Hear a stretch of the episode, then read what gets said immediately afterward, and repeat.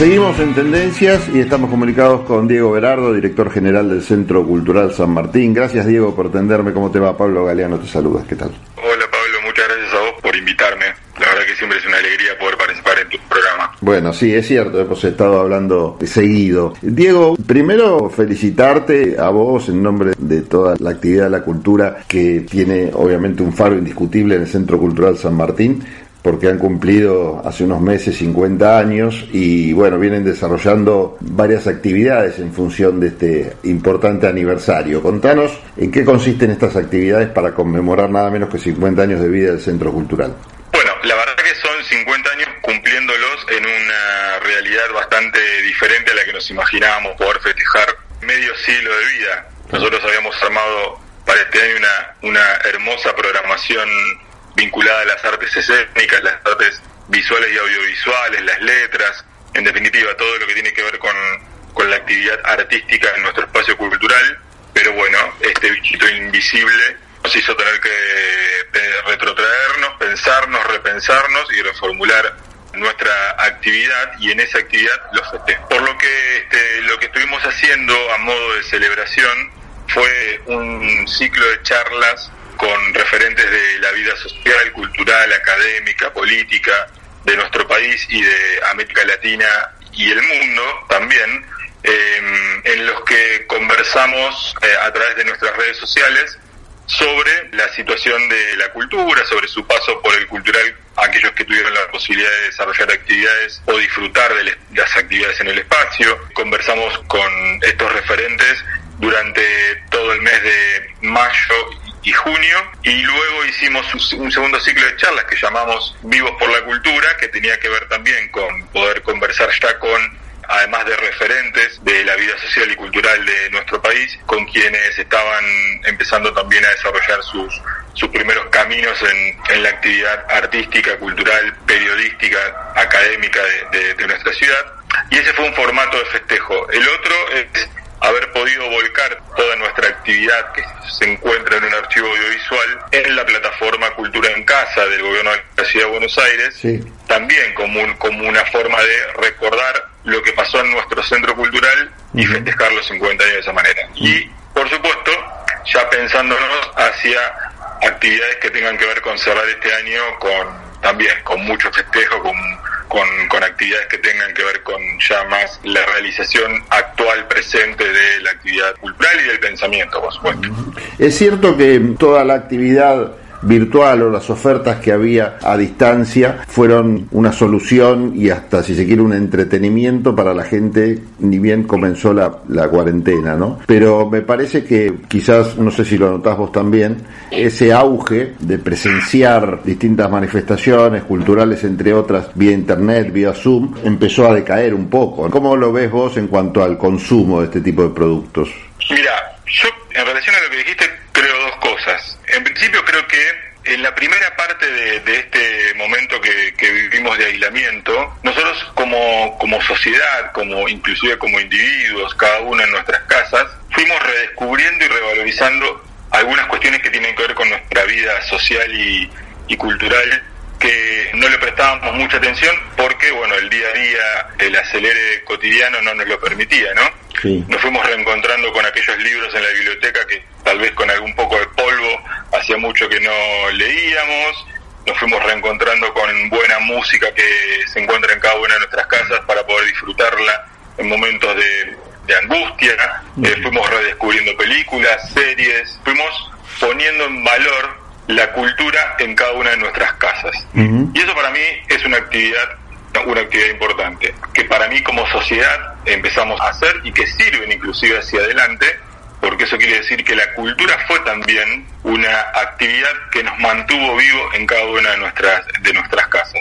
Luego, por supuesto, los artistas y quienes hacen la cultura en la ciudad de Buenos Aires y en el país tuvieron que también repensar su actividad para poder llevar adelante este momento que tiene que ver con la que era un momento en el que no podían desarrollar su trabajo y por ende su actividad personal entraba en crisis. Sí. Así fueron surgiendo, por supuesto, estas actividades vinculadas a que, por ejemplo, talleristas realicen sus actividades de taller a través de las, plataformas, obras de teatro que que hayan sido filmadas puedan ponerlas en su plataforma para que el público las vea a través de alguna plataforma virtual o el streaming. Bueno, se puso más en valor el streaming en donde este, algunas algunas obras pudieron este, desarrollarse de esa manera. Los artistas eh, eh, fueron como reformulándose hacia, hacia estos ensayos por Zoom para obras que cuando en el futuro puedan volver a, la escena, bueno, ya tengan un proceso de lectura y de ensayo y de diálogo establecido. Después, cuando se habilitó con más fuerza la posibilidad de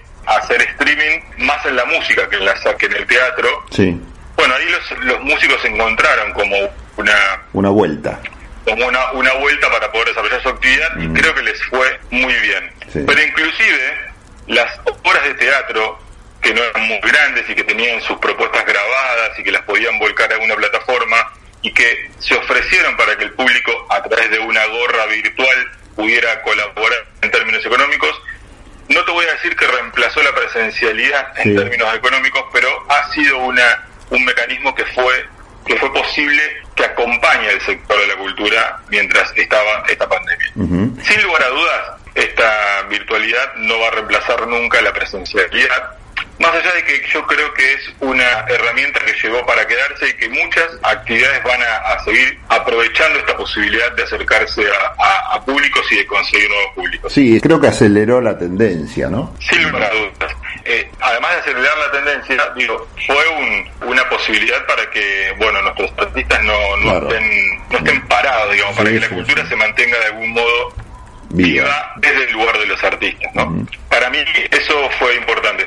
Por supuesto, hay artistas que tienen, con solo poner su nombre, tienen una eh, densidad de público innumerable y hay otros que forman parte de lo que nosotros llamamos la escena independiente o alternativa, que la convocatoria mm, siempre va a ser con un esfuerzo mayor pero me parece que son posibilidades que vinieron bien para acompañar la situación por la que está atravesando el sector, más allá de que, por supuesto, no le sirvió a todo el sector para poder realizar actividades. Pero, bueno, fue una herramienta. No sé si decayó, yo creo que aumentó.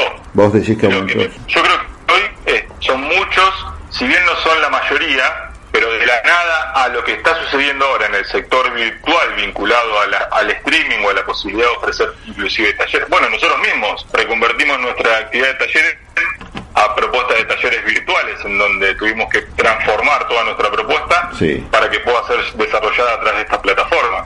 Lo tuvimos que hacer, tuvimos una aceptación muy importante por parte de quienes venían. Pero bueno, son actividades que nosotros decimos que la cultura es el espacio en donde nos encontramos, ¿viste? Socialmente es muy importante estar uno con el otro, mirarse a la cara, sentir al público por cómo vibra mientras vos estás eh, desarrollando una actividad arriba del escenario. Vos, como público, cómo estás, cómo estás visualizando esa actividad arriba del escenario. Insisto, nunca la virtualidad va a reemplazar la presencialidad, nunca una obra de teatro va a ser vivida o sentida de la misma manera desde una butaca en un teatro que desde el sillón de tu casa, pero esta es la realidad que hoy tenemos. Y frente a esa realidad agudizar la imaginación y nuestra inteligencia para poder llevar adelante una vida un poco mejor, me parece que eso era muy importante. Y así fue sucediendo, de a poco, paso a paso, pero la gente fue como encontrando la vuelta para poder para poder vivir. Vos siempre haces mención a la cultura como un factor importante de desarrollo personal y colectivo. Y sin embargo, en este marco tan particular de crisis que vive la Argentina, quizás está la tendencia a pensar que es un tema no tan importante como, por ejemplo, la recuperación económica. Y acá se pierde de vista algo que yo siempre trato de juntar, ¿no? Que tiene que ver con el desarrollo económico y la cultura. Y, surgen ejemplos a rabiar en el mundo de cómo turísticamente los lugares más desarrollados a nivel cultural son mucho más atractivos que los que no lo son, desde lugares como Europa, que siempre han sido polos de atracción turístico. Eh, Argentina misma ha sido un poco el faro de América Latina en materia de cultura. ¿Vos crees que actualmente se está pensando en la cultura en estos términos o es un área secundaria? El otro día hablaba con el presidente de la Asociación de Empresarios Teatrales de Madrid, de, la, de España en realidad, y él me decía, Argentina es conocida por Maradona, Messi y por la cultura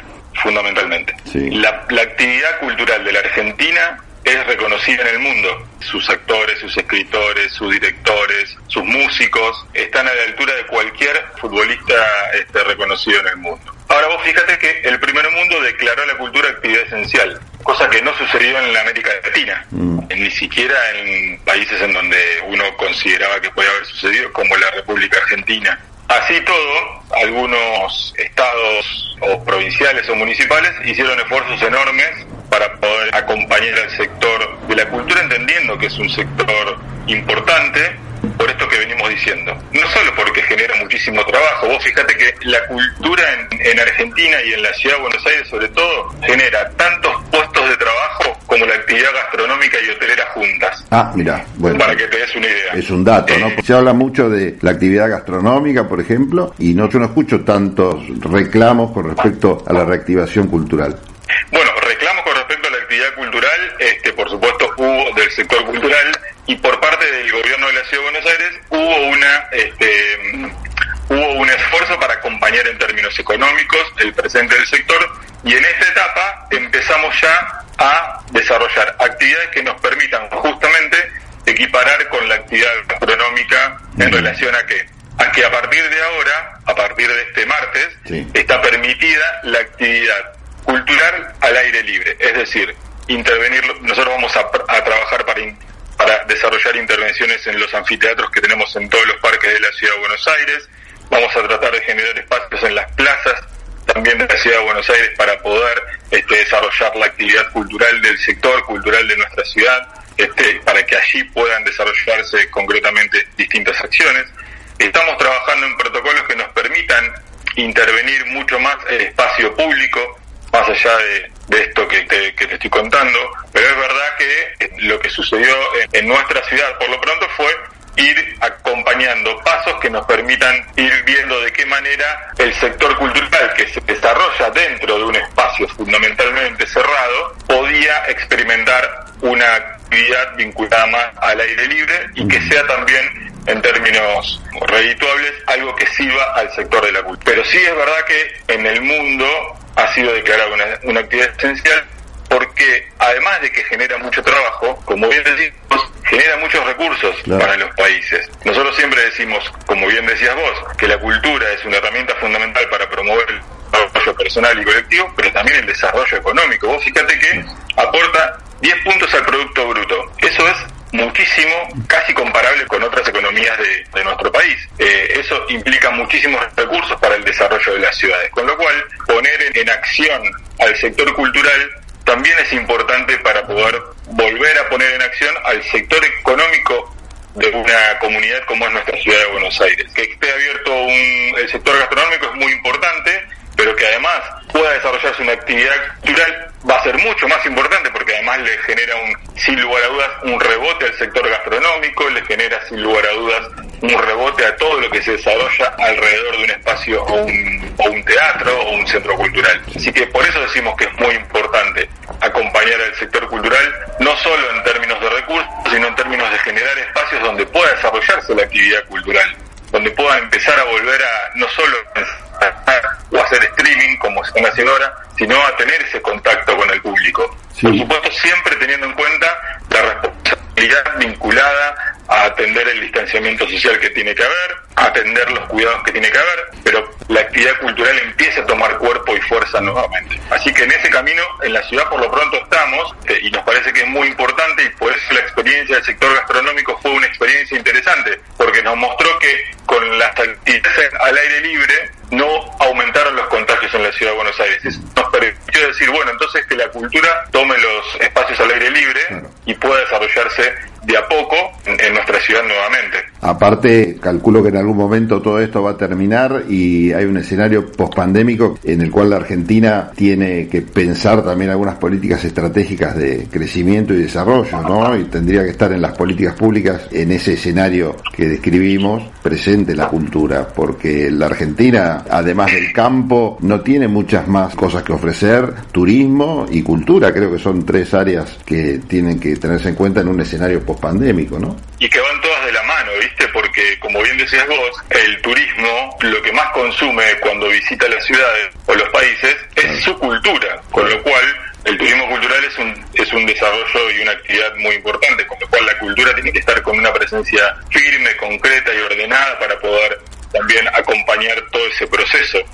Vos sabés que en relación a lo que decís, nosotros estamos trabajando en una actividad que es el primer Festival Iberoamericano de las Ideas, para pensar el futuro de las ciudades.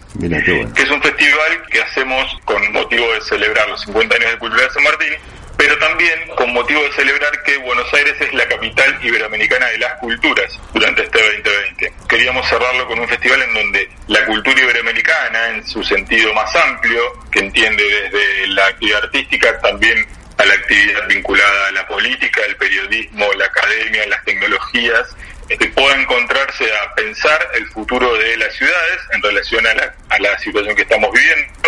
Y es una actividad que realizamos con participación de funcionarios, académicos, activistas de Colombia, de México, de España, de Uruguay, eh, y de ciudades como Godoy Cruz, Salta, Rosario, no recuerdo la de la provincia de Buenos Aires, nuestra ciudad de Buenos Aires, eh, en donde vamos a encontrarnos durante cinco días en cinco conversatorios que van a tocar todos estos temas, a conversar acerca de cómo pensamos que va a ser el futuro de nuestras ciudades luego de esta pandemia, pensándola desde la pandemia, ¿no? Diego, te agradezco muchísimo esta charla. Muchas gracias a vos, Pablo, siempre por, por la invitación y es una alegría conversar con vos. Bueno, fuerte abrazo grande y saludos a todos. Un fuerte abrazo. Estábamos comunicados telefónicamente con Diego Berardo, quien es director general del Centro Cultural San Martín y pasó por aquí por Tendencias.